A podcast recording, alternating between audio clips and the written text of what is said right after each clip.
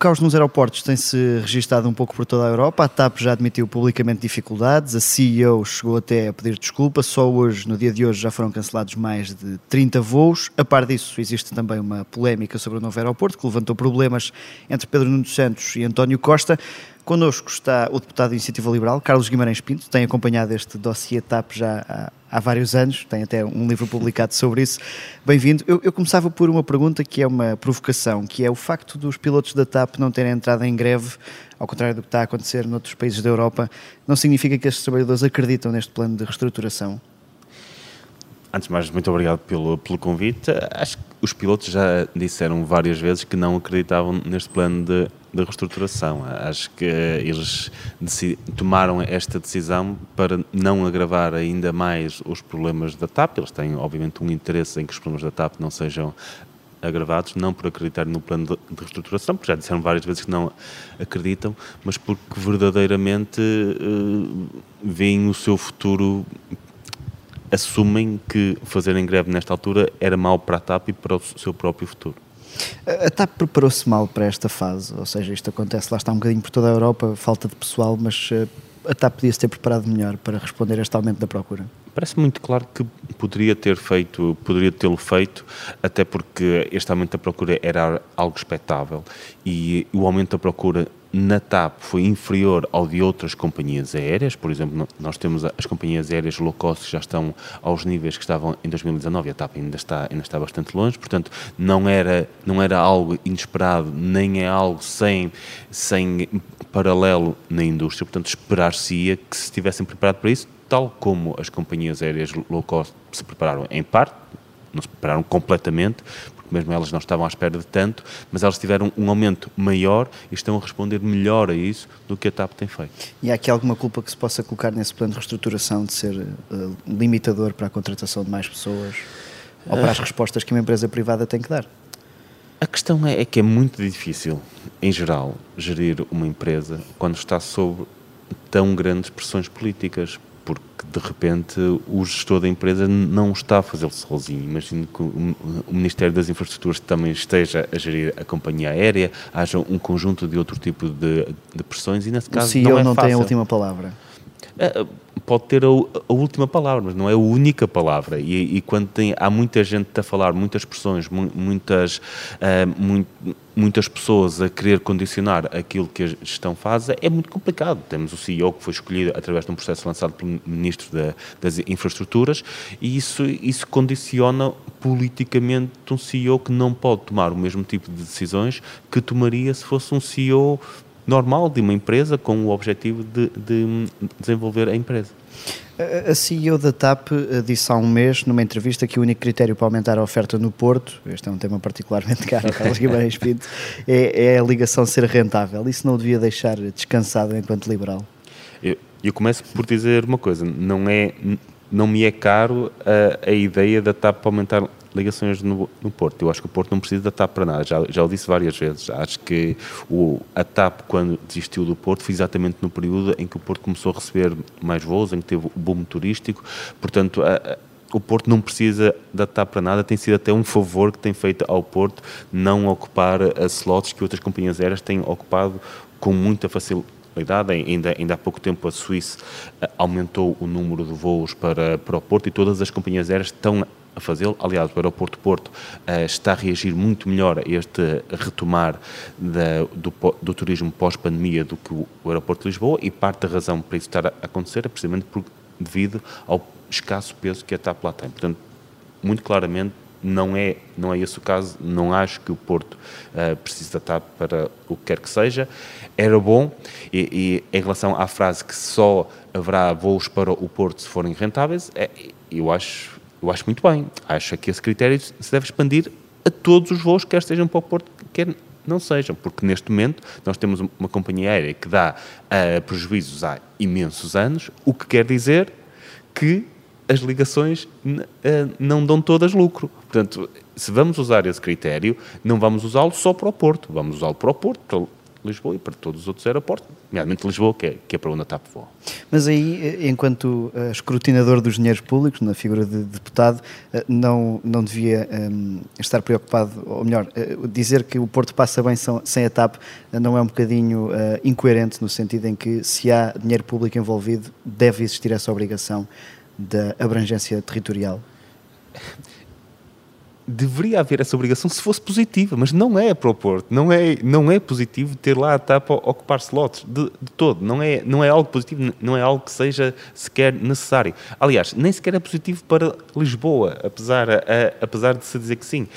Um, Agora vamos poder ver isso, porque a TAP vai também perder slots em, em Lisboa, não é? A, a TAP vai perder slots e, e, mas essas slots não vão desaparecer no ar. Já há companhias aéreas interessadas em voar e, mais importante do que isso, essas companhias aéreas que estão interessadas nas slots que a TAP vai perder uh, têm taxas de ocupação de slots superior às da TAP. Ou seja, irá haver mais passageiros a voar para o aeroporto de Lisboa porque a TAP deixou de ter essas slots. É bom que as pessoas percebam isto. Um, vamos ter, com a perda de slots da TAP, ou seja, com a redução de operações da TAP no aeroporto de Lisboa, vamos ter mais passageiros a, a chegar e a partir de Lisboa. Portanto, até para Lisboa, isso não é particularmente útil. Acredita que este governo, até ao fim da legislatura, vai voltar a privatizar a TAP? Já se falou nas declarações de Fernando Medina, que olha para isso de uma forma diferente do que Pedro Nuno Santos certamente olhará. Eu acho que é definitivamente, dadas as atuais circunstâncias, e a nossa estratégia para a TAP teria sido bastante diferente, mas dadas as atuais circunstâncias, é a melhor solução. É, e parece-me que boa parte do governo acredita nessa solução, até porque não querem carregar uma TAP deficitária muitos mais anos, porque eventualmente o, dinheiro também é escasso.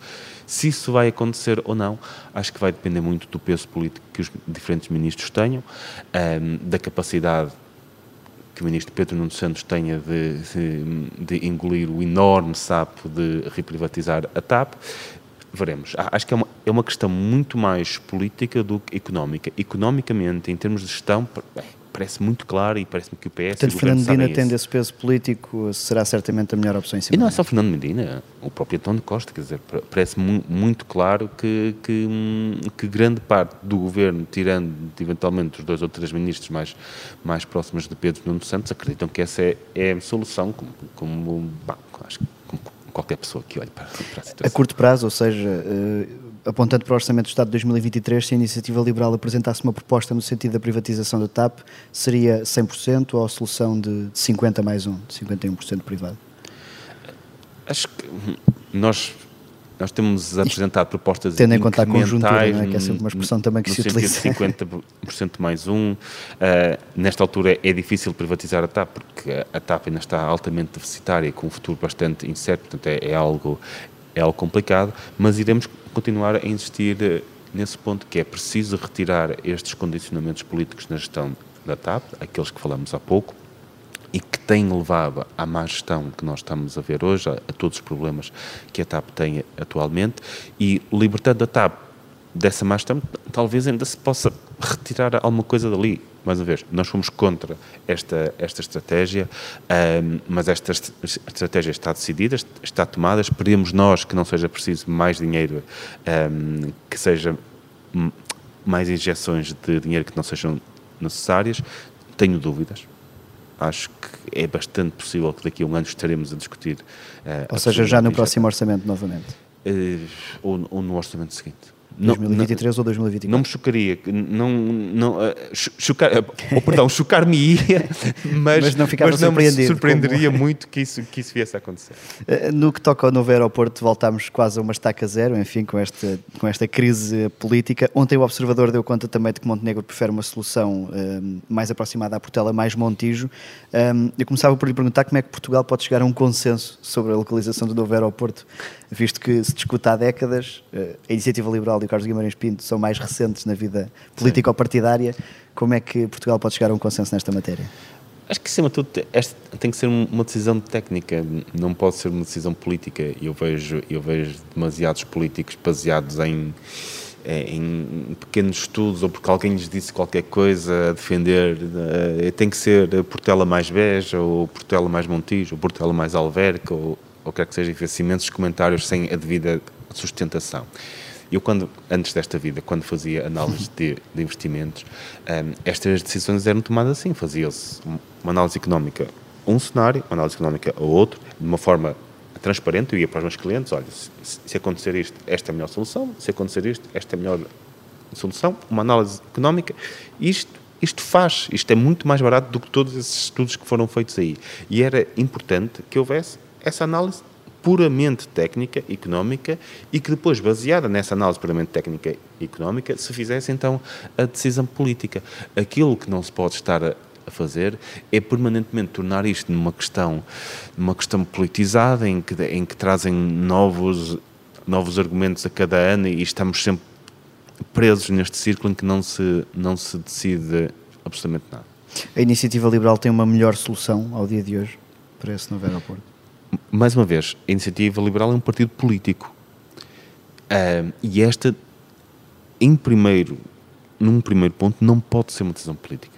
Tem que ser uma decisão política baseada numa decisão técnica. E essa decisão técnica ainda não aconteceu porque a política sobrepôs sempre à questão técnica. E quem é que Se deve tomar essa decisão mim, técnica?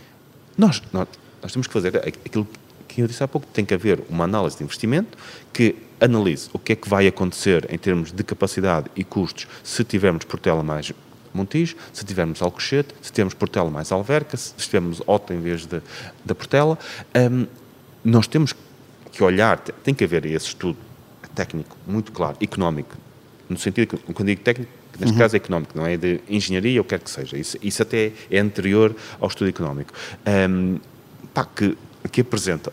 São estes os cenários que nós temos, este é o custo económico e o, e o retorno económico que se espera que tenha, estes são os pressupostos que nós seguimos para fazer esse estudo, e quando isso existir, aí sim se pode fazer uma decisão política. E haverá partidos que certamente a privilegiam mais fazer despesa pública e, e acharão que, que, que, o projeto mais caro e como é, é o ideal. Haverá partidos como o nosso que, irá, que irão privilegiar aquilo que, que, terá, que tenha menos despesa pública e, e, mais, e mais retorno e irão optar por outra solução, mas a discussão política tem que ser alimentada pela questão técnica. Senão a questão política vai ser focada em achismos, que é aquilo que nós temos visto por aqui. Ontem a, Ana esteve em audição aqui no Parlamento uh, e assumiu-se quase como uma construtora do aeroporto, portanto, sem ter uma palavra a dizer nessa solução. Acha que a Vancy devia ter uma palavra a dizer? Acho que a palavra que, que, que a Vancy deveria ter nesta questão é dizer em cada cenário quanto é que irá contribuir, que foi aquilo que ontem o chairman da, da ANA não disse, que é, se construirmos Montijo, qual será a contribuição da ANA? Se formos para Alcochete, qual será a contribuição da ANA? Alverca, Ota, o que é que seja, qual será a contribuição da ANA? Porque, mais uma vez, isso é um pressuposto fundamental para depois se tomar decisão política. E, aquilo que a Ana disse ontem, que quanto a mim não se percebe bem é vocês primeiro tomem a vossa decisão política que nós depois dizemos quanto é que pagamos. Isso, isso é ridículo. Isso é, é, é, como chegarmos a um empreiteiro e o empreiteiro dizer-nos vocês primeiro decidam que tamanho da casa é que querem e eu depois digo-vos digo quanto, uh, uh, quanto é que isto vai custar. Não, não, eu quero saber primeiro quanto é que custa construir uma casa pequena, média, grande, quer que seja, e, e depois aí posso decidir, de acordo com o salário que tenho, quanto é que, quanto é que posso quanto é que posso pagar. Contribuir para isso. O Primeiro-Ministro tem dito muito que quer chegar a consenso com o maior partido da oposição, não é? Esperou até por Luís Montenegro, depois daquele volte-face com, com o despacho de Pedro Nuno Santos. A Iniciativa Liberal e o Parlamento têm-se sentido excluídos uh, da decisão deste processo? Uh, não percebi a pergunta, desculpe. Se, se, com a questão de António Costa querer chegar a consenso com o PSD, se outros partidos, e aqui a Iniciativa Liberal, se têm sentido Sim. excluídos deste processo de decisão? Vai-me dizer que não pode contribuir porque precisa desses estudos, mas... Uh... É verdadeiramente isso, é, é, é, é, colocar a política à frente daquilo que é uma análise técnica que deveria ser feita. Acho que não, mas não pode ser Montenegro. Decisão... Eu, eu imagino que que Luís Montenegro, por muito capaz que seja, não tenha a capacidade de analisar tecnicamente onde é que terá mais ou menos retorno. Não tem. Portanto, aquilo que António Costa está a dizer é que, sem uma análise técnica, estamos a, a trazer isto para, para a área política. Nós somos um partido que sempre se focou muito em análises muito claras, em, em analisar os assuntos de forma, uh, de forma técnica antes da, da questão política, de, de colocar na política uma forte componente analítica e não nos podemos, não, não, não podemos ceder a estas tentações de fazer decisões baseadas em achismos. Mas trabalhando com as regras do jogo, a decisão pode chegar já fechada politicamente, não é? entre os dois maiores partidos. E nesse sentido, não estão os outros a ser excluídos do processo. E a nossa e o nosso contributo político para isso é dizer esta decisão não pode ser tomada desta forma, porque nós não nós não podemos criticar quem toma decisões baseadas em achismos e depois nós próprios temos uma posição baseada num achismo qualquer. Nós, se queremos uma política baseada na ciência, em, em, em, em análises técnicas, não podemos depois, ah pá, mas como os outros decidem todos baseados em achismo, nós temos que vir aqui e tomar uma posição também baseada em achismo. Neste momento a posição é essa. Nós, nós temos que ter estudos económicos que nos permitam avaliar as quatro posições e só aí é que podemos saltar para uma posição mais ideológica.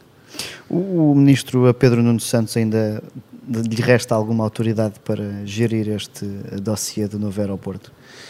Sabe, eu, eu não ando nisto há, há muito tempo, mas ando há, há tempo suficiente para perceber que os ciclos mediáticos andam muito rápido e que o que aconteceu na semana passada esquece muito rapidamente uh, e, e, basta um novo caso, uma nova situação, um grande discurso para de repente voltar a ganhar a ganhar força interna. Acho que não foi o PS o PS tem esta capacidade de, de, ir de escândalo em escândalo, sempre conseguir mais apoiantes e mais respeitabilidade, e eles estão muito habituados a este tipo de coisa. Eles sabem como as pessoas se esquecem uh, muito facilmente daquilo que aconteceu no passado. E, e foi só fazer fé nisso que foi possível continuar no governo, Pedro Nuno Santos. Foi essa, foi essa certamente a aposta que ele fez. Não sei exatamente o que aconteceu, posso especular, como todos os comentadores têm, têm especulado. Eu, eu acho que acreditaram nisso. Acho que ele acreditou que, que pode facilmente recuperar de uma, de uma situação destas e veremos é como, veremos é que métodos é que vai usar. E já encontrou alguma explicação para esta decisão de Pedro Nuno Santos eh, de emitir esta decisão de forma autónoma, dar entrevistas? Sim. Houve ali um conjunto de hum, coincidências um, que foi o facto da decisão ter sido comunicada poucos dias antes do PSD ter o novo líder, enquanto António Costa estava bastante ocupada fora do país. Um, podem ter sido só coincidências ou pode ter sido bastante bem planeado para, para ser tomada uma decisão deste, deste tipo. Pode ser, como alguns comentadores falaram, uma questão da provocação, de imposição de uma, de, de uma vontade eh, de sinalização de poder. Pode ser qualquer uma desta, destas coisas, mas eu preferia nesta altura não especular. A verdade que temos hoje é o mesmo governo que tínhamos há, há uma semana. O, estamos a entrar já na reta final. O, o PSD tem um novo presidente, agora totalmente em funções, Luís Montenegro. Uh, isso aproxima o PSD das ideias ou do caminho da iniciativa liberal? A larga ala liberal do PSD, digamos eu, assim. Eu adoraria que todos os partidos se aproximassem das nossas ideias. Certo, Portanto, se, se, for esse o caso, pá, ficarei, ficarei imensamente contente, porque a nossa luta é, é uma luta de ideias e, e se amanhã os partidos todos defenderem as nossas ideias, fantástico, é sinal que ganhamos esta luta. Mas será mais fácil uh, encontrar esses caminhos à direita e, e aí este PSD uh, eh, é diferente do anterior?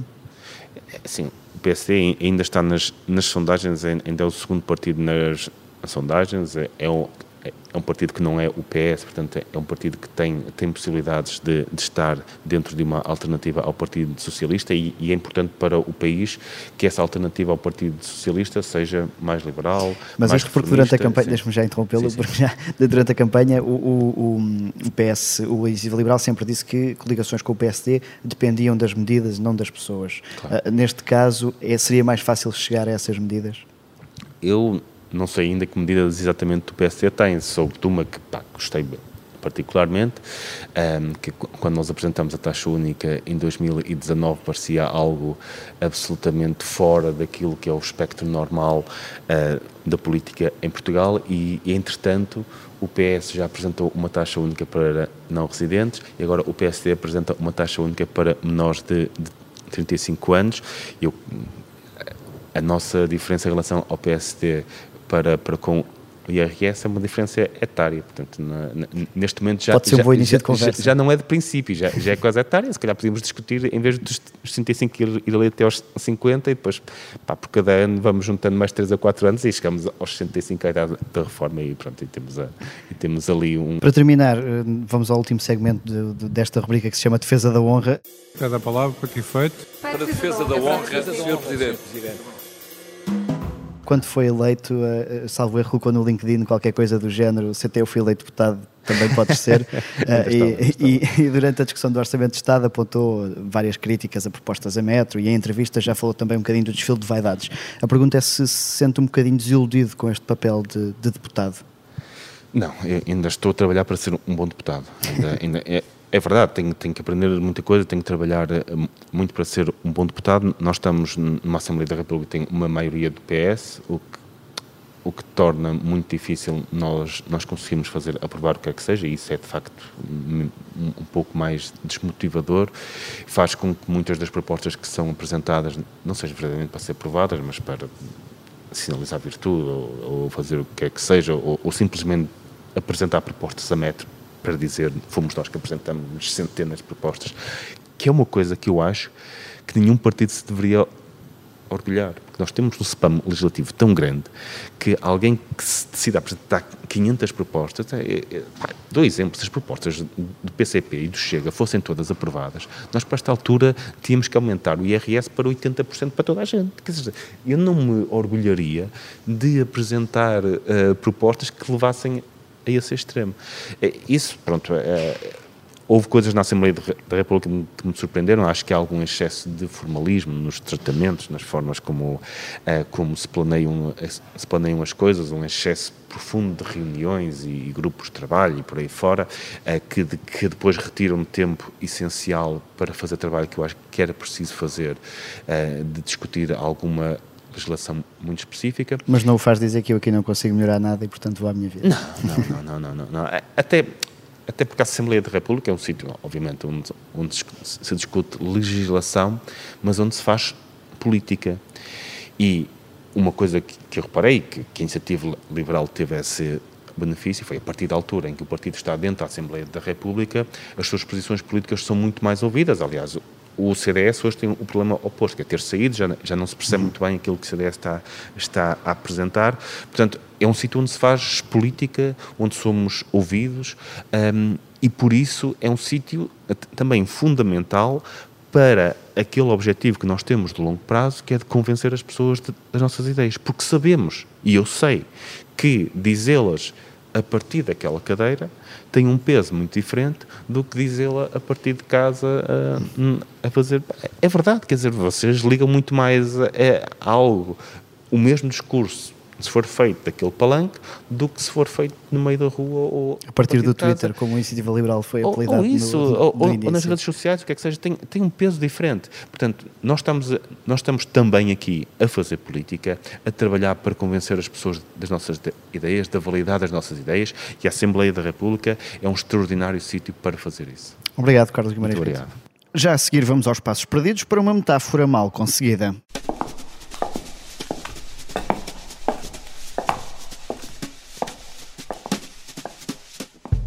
No debate da moção de censura, o deputado Bruno Nunes, do Chega, quis fazer uma comparação ambientalista com Inês Sousa Real, mas logo levou uma reprimenda. E o PAN, que tenta ganhar hoje destaque logo à noite, mas em relação à sua, à sua deputada do PAN, e terminando a minha intervenção, vou-lhe dizer de uma forma ambientalista o que é que eu acho que lhe vai acontecer. A senhora é uma flor muito bonita que está no meio do campo e um dia destes vê uma vaca e come-a. Sr. Deputado, Permita-me que lhe chame a atenção para os termos que utilizou para se referir ao Presidente da República e a uma senhora deputada. Na minha opinião, são termos excessivos. Peço. Há metáforas que nem sempre correm bem. Eu sou Miguel Viterbo Dias, o Sofá do Parlamento está de regresso na próxima semana.